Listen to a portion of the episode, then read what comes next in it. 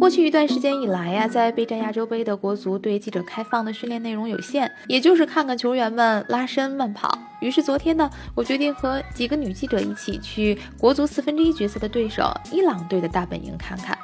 太营之前啊，大家还嘀咕说这是不是得戴头巾啊？会不会不让进啊？毕竟关于伊朗女性不能进足球场的新闻已经被拍成了电影，还有不少外媒报道，在伊朗女性看半裸男子踢足球是有罪的。这样的口径实在是让人望而却步。然而，当我们瑟瑟发抖地抵达伊朗队的大本营之后，一眼就瞧见了一位女记者在场边做现场报道。这位女性既没有穿一身黑，也没有捂住自己的脸，就戴了一个淡粉色的头巾包裹住了头发。发型没弄好的时候，她还把这头巾摘了下来，在现场重裹了一遍，一切都显得自然而理所应当。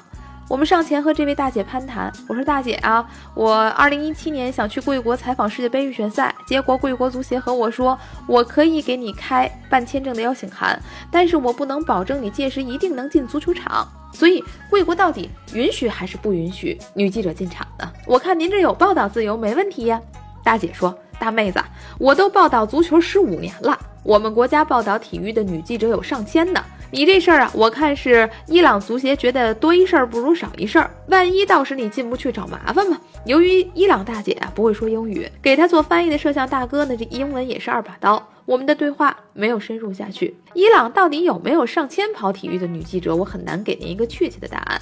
但现场围观穿短裤的男子训练的就有俩，这事儿没跑。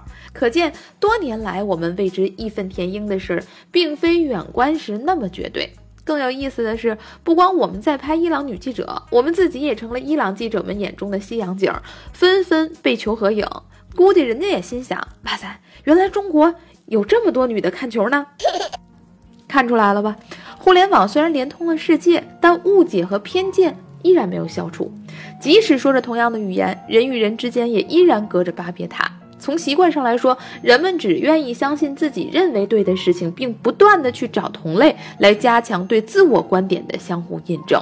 越看越觉得我就是那个绝对正确的大多数。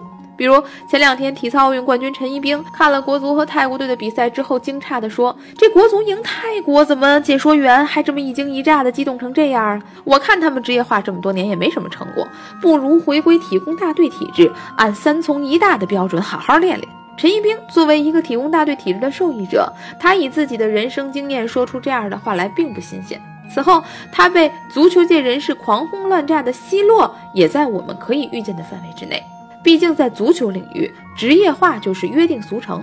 没有职业化，不光是大量足球运动员会消费降级，足球产业内的所有从业者都吃不好饭了。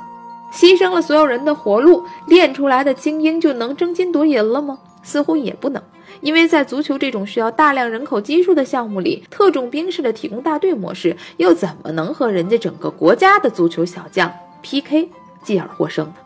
所以您看，我们为伊朗女性无法进入足球场激愤了这么多年，结果发现人家女记者一直都能报道足球啊。我们为国足的成绩恨铁不成钢了这么多年，但职业化所带来的进步也不是没有啊。这两天的经历告诉我啊，千万不要以自己被局限的认知来给你不了解的世界下判断。三分钟热度，直抵体坛沸点。我是张文，收听更多往期节目呢，也欢迎您在微博上搜索张二文，文是新闻的文哦。我们隔天见。